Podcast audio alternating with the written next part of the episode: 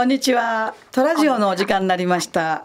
えー、今日は電話相談の A さんからです。えー、それでは早速 A さん、どんな悩みでしょうか？どうぞ。はい。あのー、私は50代の女性なんですけれども、父と母が高齢になってきまして、父親が、あの数年前から認知症の傾向が出ていまして、かなり物忘れが激しくなってきたんです。うんそれで母親がちょっとそのような状態の父を受け入れがたいようであの言葉でちょっと辛く当たったり、あのちょっとあの下に見るようなあの言動が増えてきてかなり険悪になってきてあの父もちょっと手が出たりすることがあるようなんです、うん、離れて暮らしているのであのこれから先どうなるのかあのちょっとかなり不安なんです。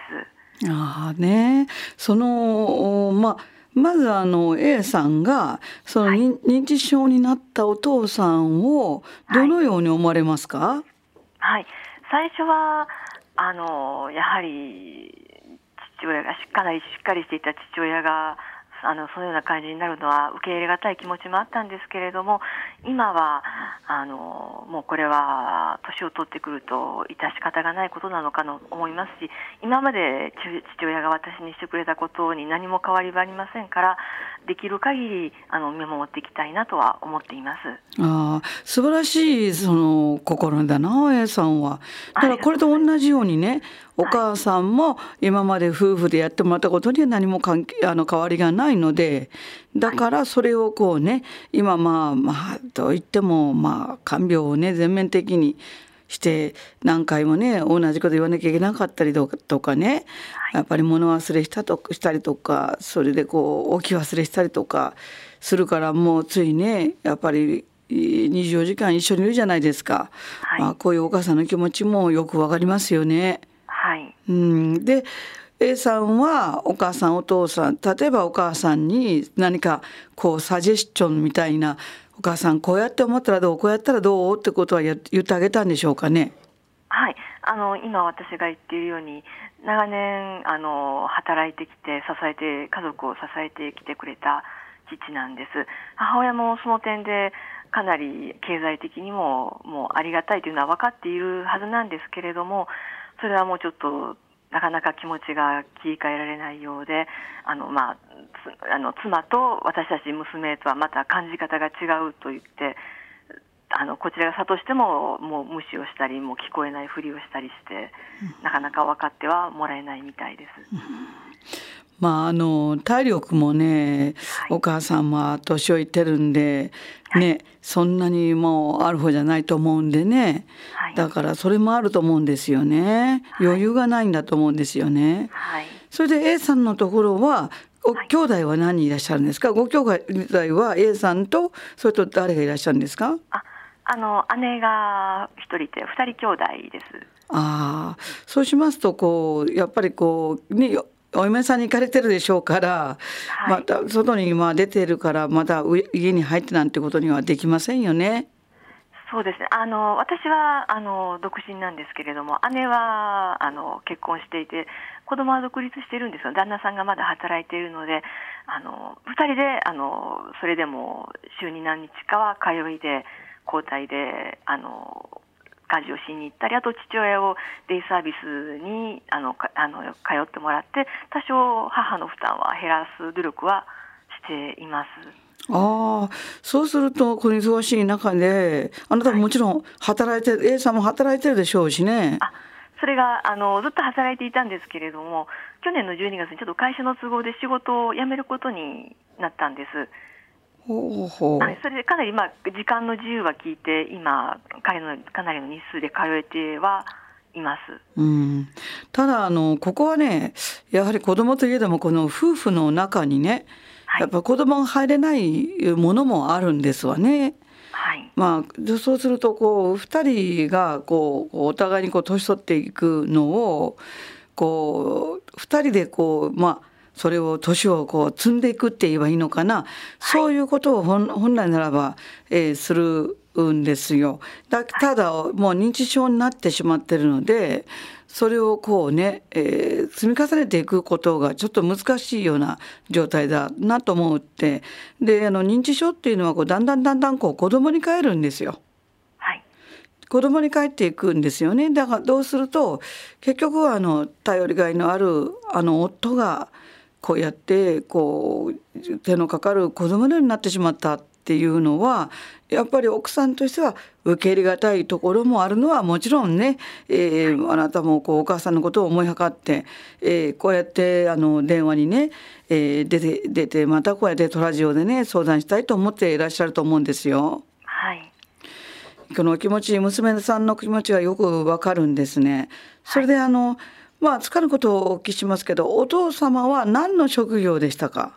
はいあの学校の教師をしていました。ほうほう。そしてまあ責任がある仕事でしたよね。はい。それで辞められて何年ぐらい経ってそうやってだんだん地方症の症状が出てきたんですか？はい。えー、そうです。あの教師を辞めた後もあのいろいろあの仕事はしていたんですけれども、あのそうですね。えー、と。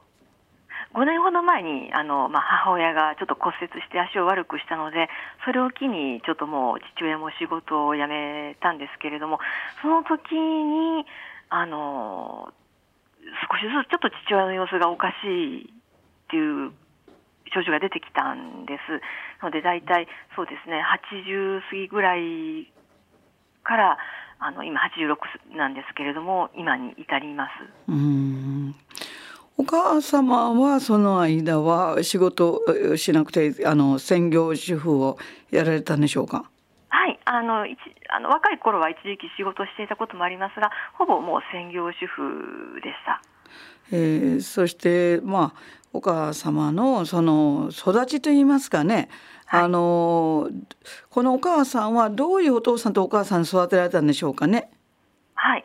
あの幼少の頃はあの、まあ、あのもう少し都会の頃に暮らしていたらしくてただあの両親が小さい頃にあの病気で2人とも亡くなったようで今の少しあの田舎の親戚の家に引き取られてそれであの子供時代を過ごしたようなんです、うん、父親と出会ったのはお見合いだったようですいやそうしますとお母さんは結構早いうちに両親が亡くなって苦労したということですよね。はい。うんそしてまあ、えー、そのまあ、教師っていうのはある意味こう職業的なこう確実なあの、まあ、職業でもあるところもあると思うんですけどもね、はい、えーと、彼女にとって彼女っていうのはあなたのお母さんにとって、はい、安定っていうのが何よりも大切だったと私は思うんですねこの生い立ちを見ますと。はいそうだと思います。うん、でその安定できる人がそのあなたのお母さんの、まあ、夫であるねあなたのお父さんだと思うんですね。はい、ところがその方がだんだんだんだん不安定になっていったんですよ。はい、そこが彼女がやっぱりこの根本的に受け入れられないところだと思うんですね。はい、と言いますのもこう年取ってこうよりこう安定した熟年に行こうと思ってたんだと思うんですけどもね。はい、うん、で彼女のこうよりどころっていうのがやはりこのあのお母さんにとってはこのお父さんがとてもよりどころになったと思うんですね。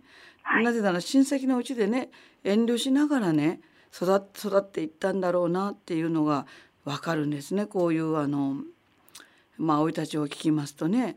まあ、もちろんあの親戚がいなかったら今のお母さんはいないわけですから、はい、大変ありがたいことをしてくださったとは思うんですけども、はい、やはりね本当の親じゃありませんからね、はい、まあ遠慮し遠慮し遠慮しその生きてきてそれでやっとこうそのこう自分だけを見てくれるその夫ができたんですよね彼女にしてみるとね。はい、うん、ですからそこのえー、何者にもこう買い難いものがこう安心できる場所安心できる人安心できる収入安心できる状況っていうのを、えー、彼女は作りたかったんじゃないかなって思うんですね。はい、それでこうまあまあご存知のように人間っていうのはお釈迦様おっしゃるようにこう小老病死ってまあ生きてもね年取ってもね病気しても死ぬ死ぬにあたってももうやはりそこが苦なんですよ。はい、やっぱりこうまあ現世地獄って言いますかね。はい、でそれをどのように捉えていくかっていうのがあのお釈迦様がやっぱりこう説法なさってくださってるんだけども、うん、置いていくんですね。置いていけばやはりだんだんだんだん子供に戻りそしてだんだんだんだん四つん這いになり赤ちゃんに戻っていくんですわ。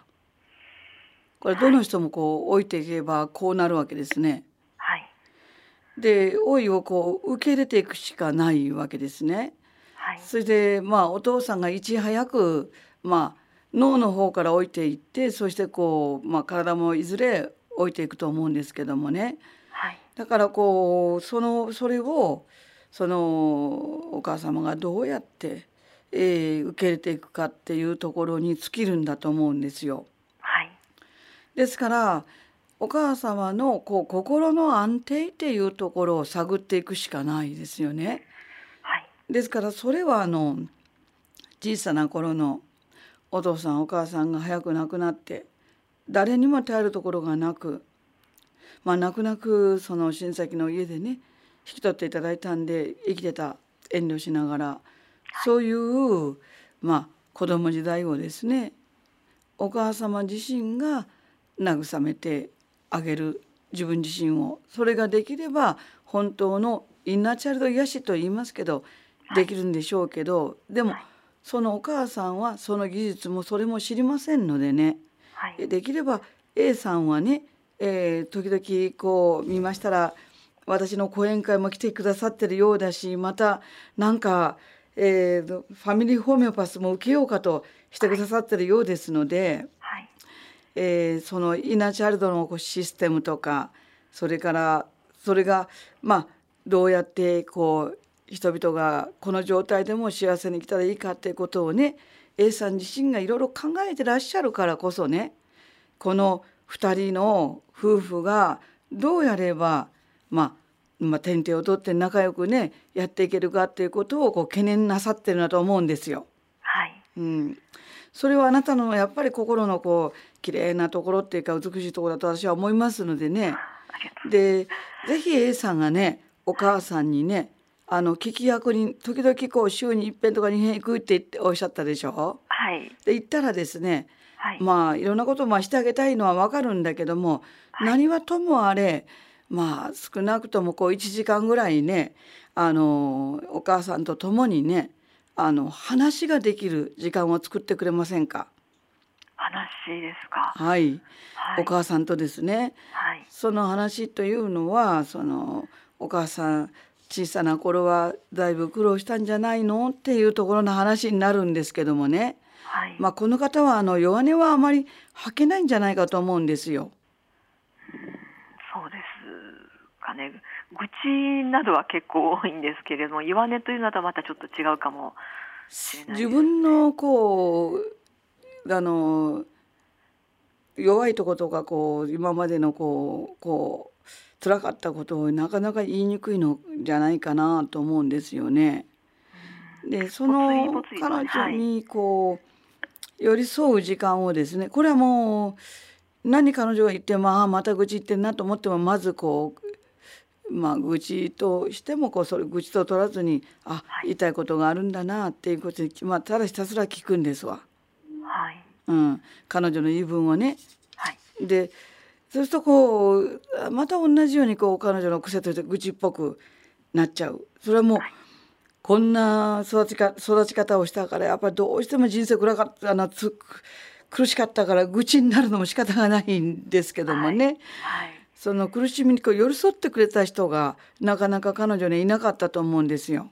はい、ですからまああなたはね子供なんだけども彼女の子供なんだけども、はい、やはりあのお母さんもどんどんどんどんやっぱりこう子供に戻っていきますからね。はい、ですからこう今までこう我慢したこととかいろんなことをこうもっともっと言うようになると思うんですよ。はい。でそれをこうまああの A さんが聞いてあげてもらえると彼女のこう毎回同じようなこと言って言ってるかもしれませんけどねあの、はい、誰かにこうそういうのをねまたお父さんがね失敗したのよとかねまた言うかもしれませんけどもね、はいはい、うん、それでもこう彼女の中のその許容量っていうのはあるんですけどね、はい、許容量がやはり少ないんです。なぜかというと本当の親から思い存分愛されてないからなんですよ。はい、忍耐というものがね彼女には少ないんですよ。そうですね本当に。はい。母から父から愛された人だけがねこの忍耐っていうのが増えていくんです。またはまあ愛されてなくても後にねあの一生懸命自分の命を癒してで自分自身に声をかけてあげて自分自身を愛して受け入れてダメな自分でも愛してあげる。そういうことをやっていくと忍耐が増えていくんですけどもね。まあそれはお母様はやっぱりこの技術がないのでできてないと思うのでね。うん、だからまあそう A さんは子供を扱うように、えやるしかもうないんですね。でまあ、独身のあなたに子供を扱うようにっていうのはちょっとあれですけどもあのあなたは十分こうなんていうかな人を思いはかる優しい心を持ってると思うんですよ。あありがとうございます心がけてはいますけれども。なぜかというとこうこういうこの父親の認知症がだんだんこう進んでいってねそれで母がそれをどうしても受け入れられないっていうこういうそので父に対してこう言葉が荒っぽくなるってこともねやっぱりこのトラジオで相談してみたいと思う。それはあの2人の仲がどうすればもっともっと穏やかに生きられるのかっていうのをね、えー、こうどうこうなんとかこうねえー、そうなななるようにねこちらにこうお父さんがなってることも含めたらやはりあなたは人の気持ちを思いはかる優しいところを持ってるんでね、えー、あなたならできるなと私は思いますわ。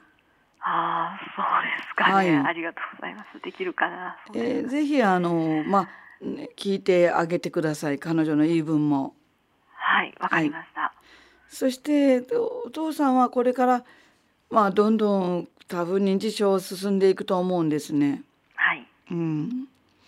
でそうなった時にこうまあ本当に修羅場って言いますからこれからが大変な修羅場になるしあのやっぱりね男の人は力が強いですからね。はい。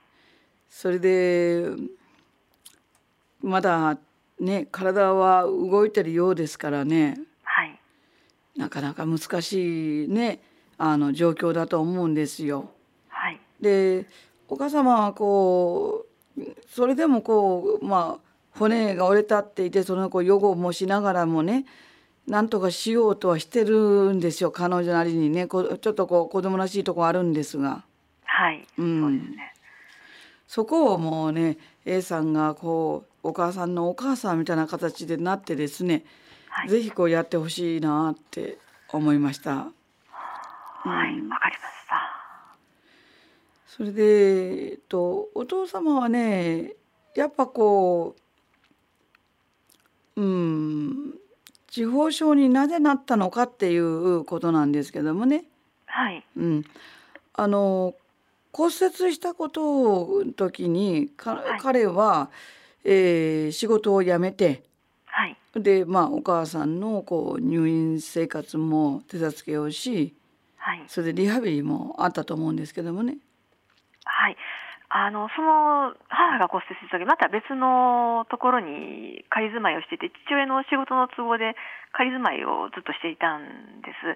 それでもう母親がその仮の家ではちょっと暮らせないので今住んでいるちょっと離れた母親の実家の方に大きい家にあのもうあの引っ越してきましたね、仕事も辞めてってことですよね。はい、あ、はい、まあ、あの、ちょっと、まあ、もう、ほぼボランティアのようなことだったんですけれども。うん、それをもう辞めて、あと、まあ、認知症の症状も出ていたので、これ以上は。無理だろうということで、あの、辞めたようです。うん。そうしますと、こう、生活がガラッと、こう、変わったんですよ。はい。で、これもまた、あの、今まで、あの、先生ですからね。はいまあ、ある意味こうしなさいってこうするべきだこれが道徳だっていうのはやっぱり強く出るはずなんです、はい教教育者ですからね。はいそれがその今度はこういわゆるこう母性にならなきゃいけないわけですよ。こうあのそのお母さんの看病とかお母さんの身の回りのことをやるわけですよ。はいですからガラリとこう普通の仕事とはこうガラリと変わった感じになったと思うんですね。はいでそこで彼としてのこうやりがいっていうのがはいいわゆるそのあのまあ人をこう教えてね先生ですからで人を導いてっていう仕事の、えーそういう内容だったんですよ。はいだけどそれが今度はこう肉体的にもこういろんなところでこう、えー掃除も洗濯もあるだろうし、まあ、食事のこともあったしでこう、はい今までとは違う仕事職種になっていって職種っていうか違う、まあ、仕事になっていったわけですよ。はいこれが彼としてはですね、えー一つにこうそこにまあある意味こう喜びが見出せなかったんじゃないかと私は思うんですね。はいそれはあのやっぱりこう先生、えーということであるとこう尊敬だとかありがとうございますとか、えーこうしていただいて助かりましたとかそういう言葉を十分こう先生はもらってらっしゃったと思うんですよ。もちろんあのモンスターペアレントなんか見たから大変ではあったと思いますがはいはい立場としてそういうし、えー職種だったと思うんですね。はいでそれからやってもこうふ夫婦の中ですからまあ当たり前みたいなこうやってもらわなきゃ私はお母さんとしてはいや食べれないんだからやってもらわなきゃ私はこう動けないんだから骨折ってんだからってこういうとこでだれまあそういう意味ではこう称賛もされずに、まあ、あんまり感謝もされずに、えー来たんですよ。はいですからそこがこの彼の中でやっぱりあの認知症になった一つの一つのこう大きなこうきっかけかなと思うところがあります。あただこれはあのはい誰もが通る登竜門でね、ーはい。うん、いずれは仕事はなくなりますからね。はい。そしてこの夫婦だけの対話になっていくわけですね。はい。でその時にこうこの人を生涯こう連れ連れて、まあ、見とっていくまたは見取られていくんだっていうねお互いの覚悟がいるんですよ。はい。これがあの日本の社会ではあまりこう教わらないんですね。はいそうですねですからこうなんかこう嫌なことをしなければならないっていうね、えーそういう気持ちにこうなってしまうんですよ。はいただこうよくよく考えてみれば長年連れ添った夫婦として子供も2人産んでですねそれでまあえーあの立派にまあお父さんがもちろん稼いでくれたからね A さんも姉さんもねみんな学校も行けてですよ。はい。大学も行けてそしてこう仕事のまあ続きねでちゃんとこう見事に育て上げたわけですわ。はい。でそれもこう2人のこう連携があったわけじゃないですか。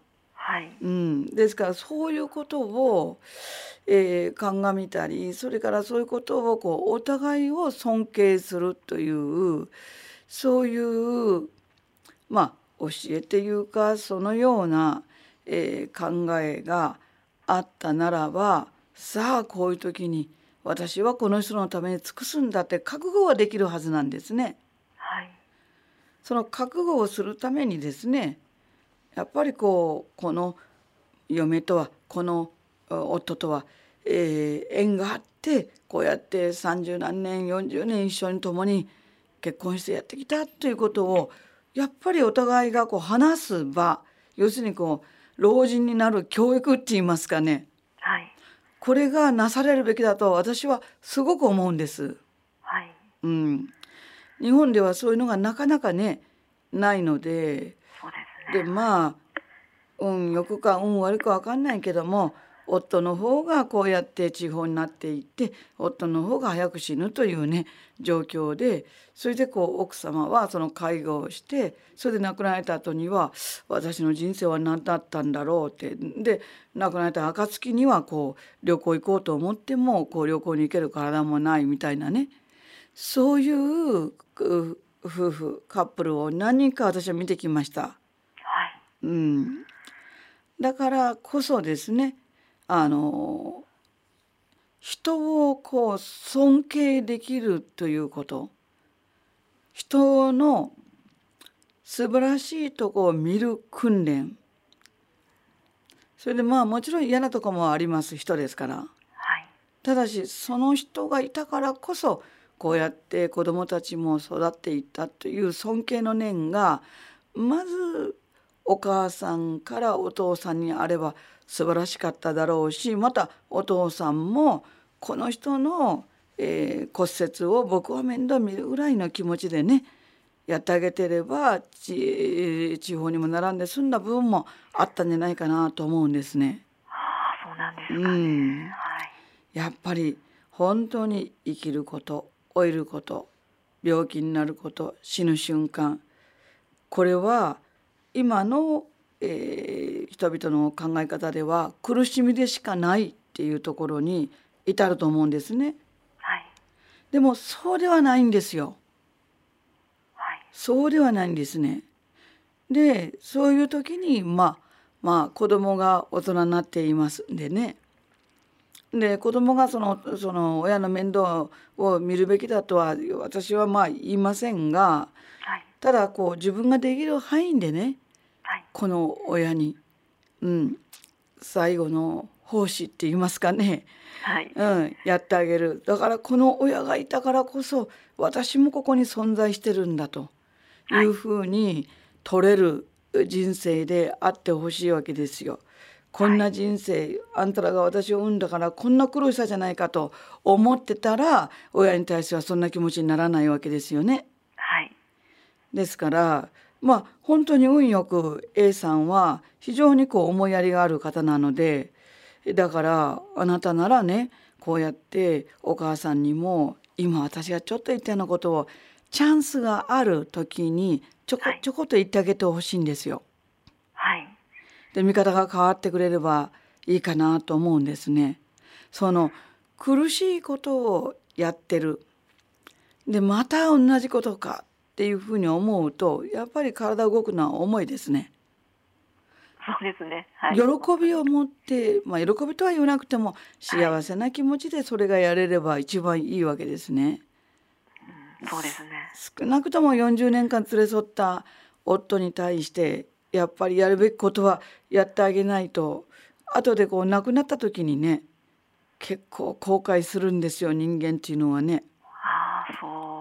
れないですね。うん、はい。そうするとまた来世でこうこの人と夫婦になったりするわけですよ。宿題が終わってないので。そうですか。ね、こんな感じでね、だからもう何ともこうね、えー、今あのどんどんこうお父さんを置いていく一方で、でそれをあの A さんはもちろん嘆いてないと思うんですよ。まあだんだん子供に帰っていくんだっていうのはこうね、え分かってらっしゃると思うんで思うんでね。はい、でその時にこうお母さんが憎たらそうな顔でこうお父さんは見てるけどそれはお母さんはすごくこうね健康だった時のお父さん自分のために一生懸命頑張ってくれた時のお父さんで自分の助けをしてくれた時のお父さんそれが今逆に今度は助けなきゃならないから彼女が苦しいんですよ。はい、でもこう人生っていうのはこうプラマイゼロなのでねはい。うん。あのもちろんあのお母さんも一生懸命家事を守り家庭を守り子育てし一生懸命やったんですね。はい、だけどだからこそこうまあこうやって脳がある意味地方症ですが死にゆく感じなんですよ脳の細胞が。はい、その時にですね、えー、共にそばにいてですねこの人にこう私は何をしてあげられるだろうかと思う気持ちになれたら本当に幸せになると思いますよ。はい、そうですね。それにはお母さんにはやはりこう小さい頃の苦しかったこと不安定だったことはい。本当に悲しくて辛くて辛くて一人で我慢したこと耐えたことそれをやっぱり誰かがねぎらってあげないとできないと思うんですよ。うん。はい。それは A さんが娘さんの A さんあなたができると思うね。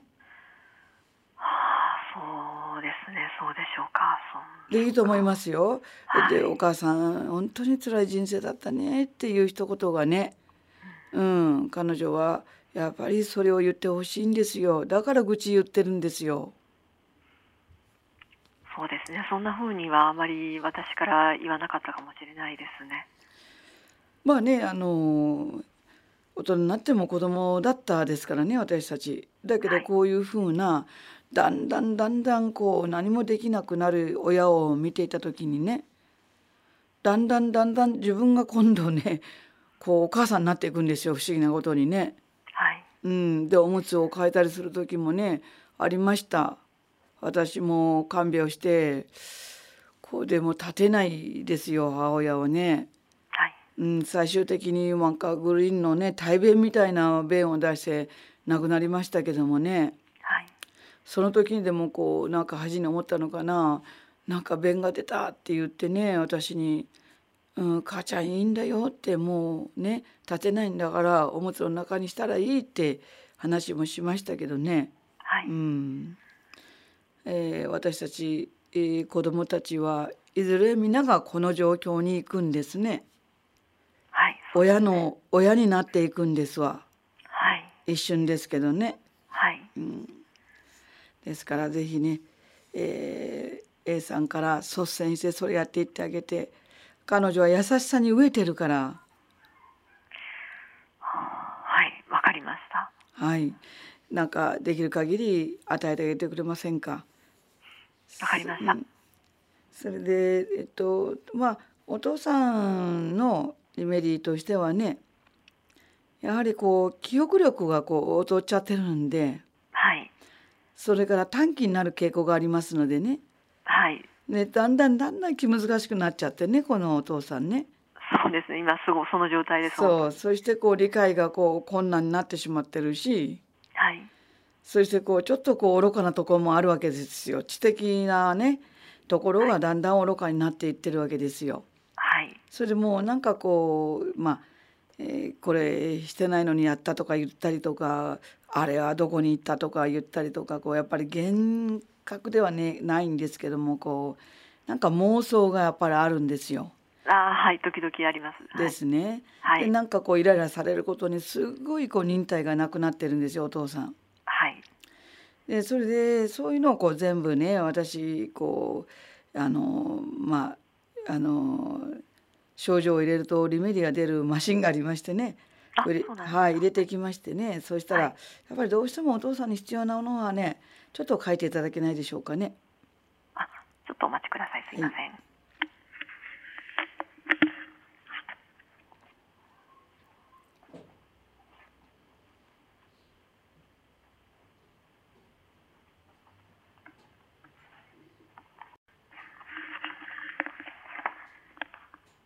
はい、お願いします。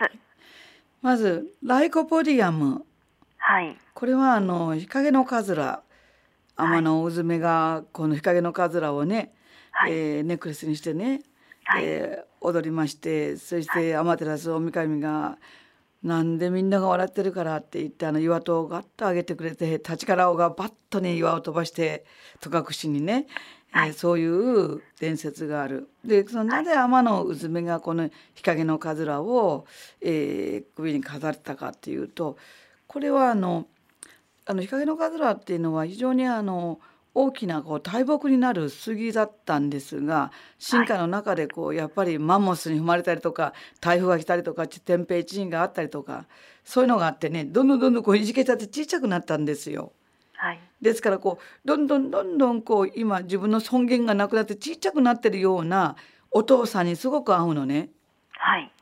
でライコポディアムでこれは本当は知恵袋で知恵はすごくあるんですねこの方は。はい。でもこううまく使えないような状況ですかね。はいで天のうずめはその知恵を使ってこの日陰のかずらをね胸に飾ってそういう知恵を使って、えー、戸隠から、えー、天照様がまた戸を開けてくれたという状況ですから本当本来ならお父さんは知恵ある人なんだけどもねただそれがこう尊厳がなくなって小さく小さく自信がなくなってなってしまってるっていう状況がライコポディアムがいいと思います。はい。あともう一つはあのあのハヨシマスっていうのがありましてヒヨスですね。えーはいこれはあのどうしてもこう物忘れしたりとか、はい。それ幻覚まあ幻覚と言いますかね、えーそこに物を置いたはずだってこう言い張ったりする時にねはい。とても大事なんですね。これハヨシマスと言いますけども、はい。はい。えーまたは徘徊する時にも良いし、はい。えー物をすっかり忘れて食べたのに食べてないって言ったりする時にも良いです。はいまだそこまで行ってないとは思うんですけどねお父さんは。そうですね。徘徊はあるんですけれども、うんはい。食べ物はまだ今のところうん大丈夫ですね。うんそうしましたらあの服の裏にあの住所と電話番号も書いとかなきゃいけませんね。そういうのを縫い付けとかなきゃいけません。そうですね、うんそろそろそういったことも考えないといけないですおね。願いします。わ、かりました。そしてあとバレーチュルムアルバムって言ってバケイソ V-E-R-A-T、えーこれもですね、えーはい特にこれはあのお父さんが学校の先生であったがゆえにこのばあの、えーリメディが良いと思います。はい。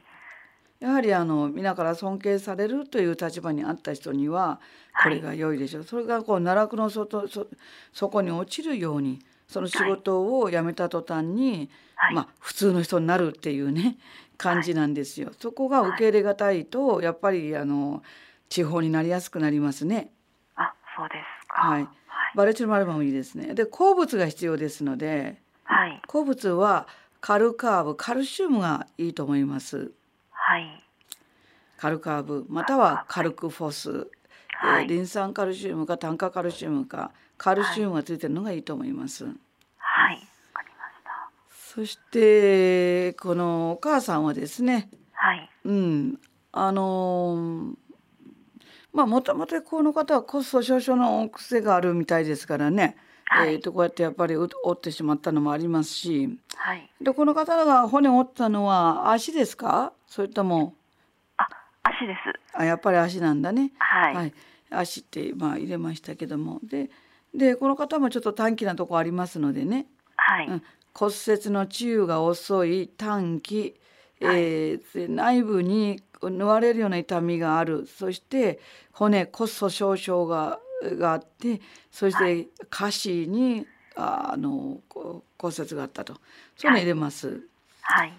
えーこのこの方もやっぱりかかな彼女は特に、えーリン酸カルシウムカルクフォスがいいんですね。はい。えーそしてあとシーピアというイカスミのリメディがいいですね。はい。あとこうものすごく許しがたいと思うね、えーそういう気持ちを持っていると思うんですよ。というのははいこの小さい頃に我慢してきましたんでねはい。抵抗するわけにはいかなかったわけです。はい人のお世話になってたから。はい。ですからいろんなことを我慢してきたと思いますこの方。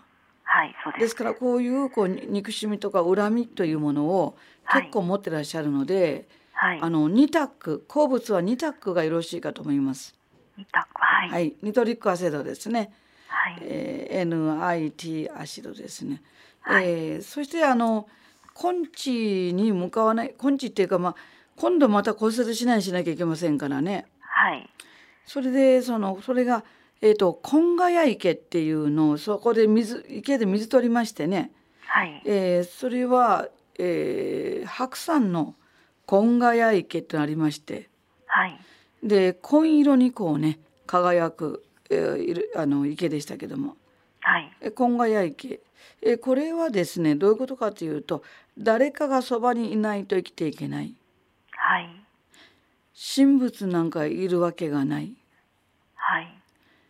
誰かが人が支えてほしいのにというはい。まあでもそういう人を頼りにしたいというのをずっと思ってた、そういう人は骨が弱くなるんですよ。ああ。また神仏の、えーまあ、そういうこう神仏に対するこう信仰心が少ないと骨が弱くなるんですね。あそうなんですですから、はい、今ヶ谷池の水はお母様には必ず必要だと思います。三十 C でいいですけど。はい、わかりました。うん、こういうのをこう飲ませてあげていただきたい。あの、はい、やっぱどうしてもあのこうやって親からですね。あんまり愛情をもらわなかったとか親が早く死んだとか、はい、でまたか片親だったとか、はい、そう家その家で育った子供っていうのは、はい、何とも骨が弱くなります。あそうですなぜかというと、こんな苦しい人生でね誰一人助けがなかったっていうそういうまあえー、境遇苦しさを何回も何回も体験してるからですね、はい、その都度苦しいのにもし神様仏様いるなら助けてくれるに違いないじゃないかと、はい、やっぱり神様仏様いないんだと、はい、無神論者になってしまったんですね。あそうなんですかね。わ割とあのお仏壇にお供えしたりとか神様にお供えしたりというのはしているんですけれどもどっか心のか心からではないんでしょうかね。そうですね小さい頃にすごい苦しかった時は何回かあったはずなんだけど、はい、その時に助けがなかったという、はいえー、思いを多くしてると思います。はい、神もへったくれもないみたいなねそういうふうに思ったのが、はいえー、そうでないとこんなに骨がね悪くならないんですよ。はい、あそうなんですか。ですからこうもちろんお父さんお母さん早く亡くなってるから仏壇も良いし、はい、それから、はい、えー、ね、えー、まあ、ある意味これ以上悪くならないために神様に祈ることもしてたんだと思うんですけどもそこには条件があったと思うんですよね彼女の中には。はい、うん、でもそれを祈ったって、えー、結局自分の夫はこうやって地方地方症になってしまったじゃないかそれで私は面倒見てるじゃないかと。はい、もし神様仏様経験にものすごくね信仰してましたらねこのお父さんを神様仏様のようにしてね看病できるはずなんですよ。はい、それがやっぱりこう嫌なんですよできないんですよ。はい、あの自分の言うことを聞かないからですね。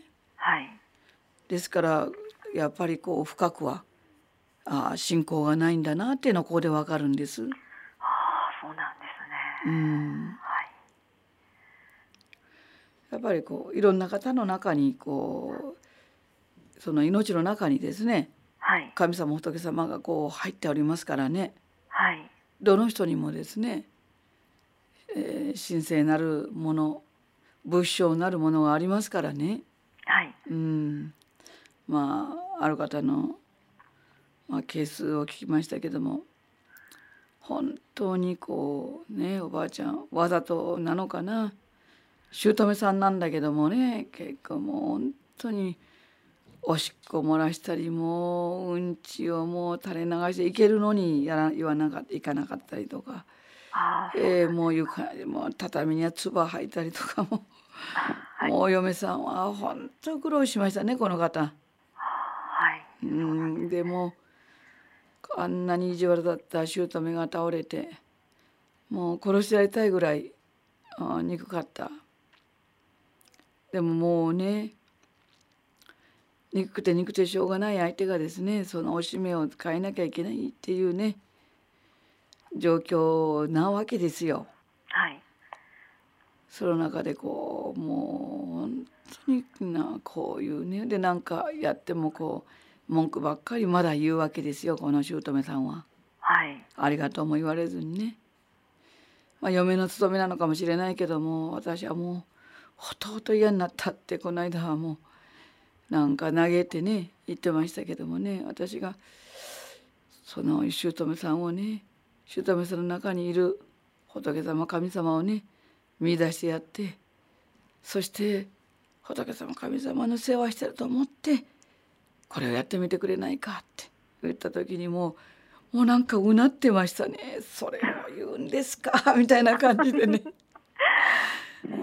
わかりますよ。辛いですよ、はい、でもね死にゆく人たちをね見とるっていうのはこういうことなんですわ。本当そうですね。はい。だからこうもしそれをやらないではい。こ横向いて何もやらやらなかったら何が問題になるかっていうと自分がやらなかったということで自分を責めるじゃないですかはい。罪悪感になるじゃないですか人間ですから、はい。だから罪悪感ないように悔いなきようにはい。うんまあそれでまたそういうふうな条件がねお嫁さんにはついてるわけですわね。条件、はい。条件ね長男の嫁だった。それで働いてない。子供ももう大きくなった。はい。こういう状況なんですよ。だから条件がついてるんですね、はい。で最後にこの姑さんとね手に手を取ってね見とったのはこのお嫁さんでしたよ。そうですか。そしてねこのおばあちゃんがね今まで悪かったってあなたをいっぱいいじめてきたって申し訳なかったって涙流してねはい。いやーなんか最後に美しいなと思いましてね、はい。よかったですね。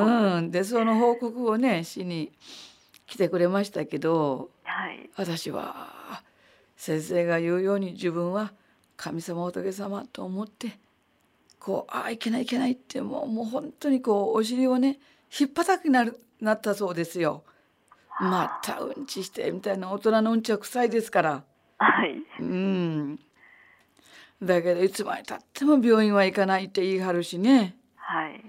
いやいやいやもう本当に大変だったって言ったけど先生やっぱり私はこの姑を見とって本当に良かったって自分自身が大きな大きな人間になれた気がします。ってなんか明るい綺麗な顔でおっしゃってた。ああ、そうですか。はい。よかったです。本当にね。はい。黒黒あの時は、えー、6年、えー面倒見たかな。あ、うん。長かったですね。長かったですよ。はい。でもほらもう全ての条件が揃っちゃってるわけですからね。はい。夫は夫で釣りが好きでもうで釣りばっかり行っちゃって。ええほ んでもういや何も飯も作らなくてもいいよってなんか自分でやるからとか言っちゃってねですからもう全てがこの姑さんの看病できなるするようになってたっておっしゃってたかなこんな感じなんです。はい。だからこう死人目にねはい。その時にこう一緒に看取看取り役をするっていうのはどれほど得ができるかですね。はい。どれほど大事なね仕事するかなんですよ。こういうこともお母さんにちょこちょこっとこうチャンスがあったら言ってあげたいは言ってあげてもらいたいのね。あわかりました。うん、だからちょっとずつ彼女のこう苦しかったことを聞き出してください。そっからじゃないとはい多分言うことも聞かないでしょうから。うん、そうはい、そうですね。そうだと思います。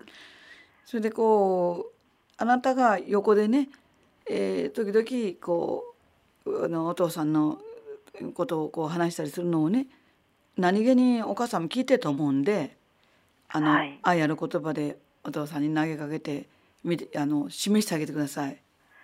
はい。そしたらお母さんもまたいつか真似る時が何か示しがないと何か道しるべがないとどうやっていいか分かんないんですよ誰も。はい。うん、まあそれは A さんがやる、えー役目なのかなと思うんですね。はい。お母さんを導きはい。お父さんを許しはいお母さんを許しはい。ですごくこう母性がある愛ある A さんに育っていくと思いますし今でも十分ありますがねこうやってこの彼らは思いはかってくれてますからはいただより多くの愛が A さんに増えると思います。ああ、わかりました。覚悟も決めて、はい。またちょっと。そうそれで、はいどうしてもこうね頭の理解ですから最初は心まで落とし込んでないから、はい。むっと腹立ったりする時もありますはい。そういう時には感情日記にすぐ書いてくださいお母さん、はいこんな言い方ないよねとかお父さんいつまでたってもこうやってボンクラなことばっかり言ってとかね全部ね正直に書いてくださいよその感情日記にはあなたの。思ってむっとしたことをはい。そうやって押し込めたままではいけませんはい。それを家帰ってからもう一回書き出してあの時腹立ったんだけど偉かったねこらえてさんって自分を褒めてあげないと。やっぱりあの紙に書くのがいいんですいいですね。口で出しちゃうと喧嘩になっちゃうからね。はい。なるべく。でまあどうしても口に出た時にはもうしょうがないです、まはい。あここら辺はね血がつながってますから修正はしやすいでしょ。はい。喧嘩になったとしても血が血がつながってるのはねなんだかんだ言って言ってもねずけずけずけずけみんな言いますよ。血つながってるからか知りませんけど。でもなんかまたね集まってくるんだよね。家族って素晴らしいなと思います。はい。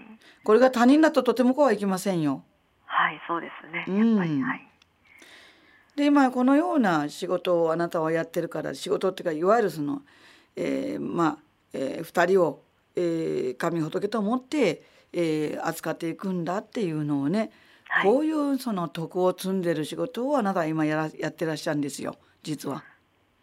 時々はお姉さんにもそれをね、えー与えその仕事を与えてあげてくださいよ。お姉さんも徳を積まなきゃいけませんから。あわかりました。あの二人でまああなたのようにはでききないとは思いますけどね。多分知らないからですね。そうですね、うん。あまりそうですね。こういうふうにで苦しは考えてないかった時ははい。いろいろありますからね、はい。苦しい時はですねまあはい。神棚、えーそれから、えー仏様に手を合わせてですね助けてもらったらよろしいかと思います。わかりました。でそこの実家の家には大きな神棚とねえーところもありますから、えーはい。それから仏壇もありますからそこではいおお母さんとお母さんもう辛いからね二人でもう信行しようって言ってもいいのよ。お父さんの言動とか、はい。お父さんの分からずやとかねそういうのをね見てきてもう何ともいかない時にはもうそうやって、えー仏様に助けてもらったらいいし神様に助けてもらったらいいはい、と思います。わかりました。そんなところでしょうか？何かまた質問ありませんでしょうか？はい、あの先ほど教えていただいたレメディーなんですが、あの今外やらす30シーレ、他のレメディーはもう同じく30シーレでもよろしいいし、あのキットを持ってますかね？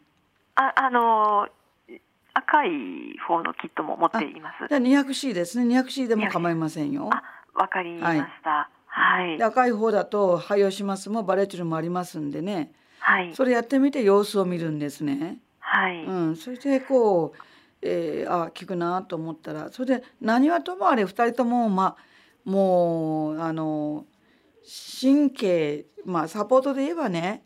はい、神経サポ脳脳神経ってのあるんですはい、これとそれからサポート腸細腸内細菌ですね、はい、えーこういうもの。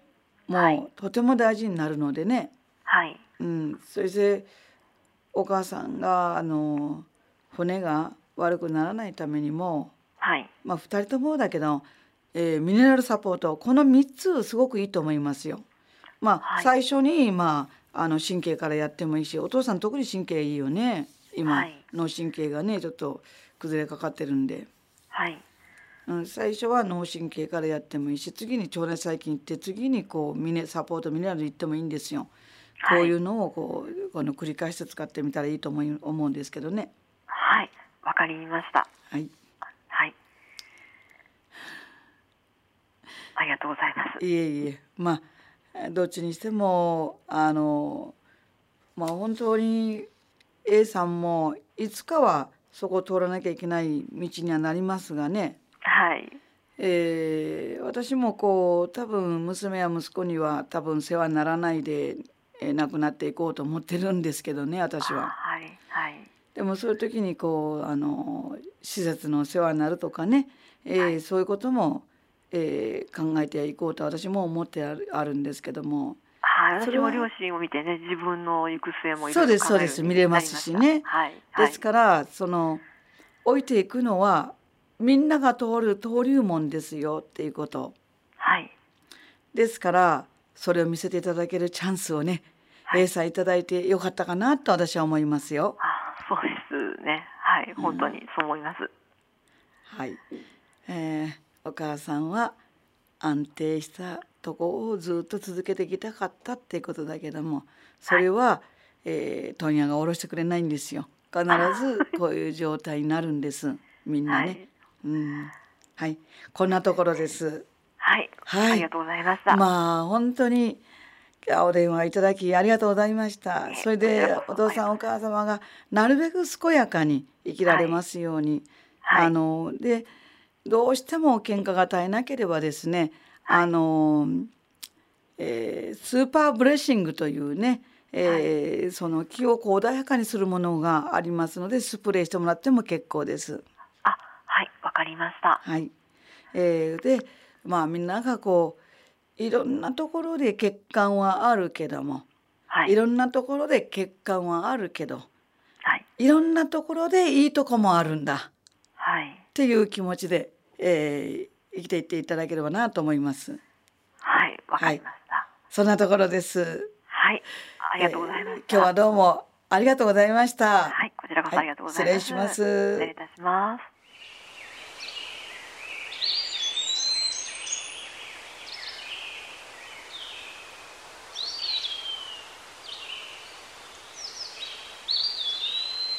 ラジオ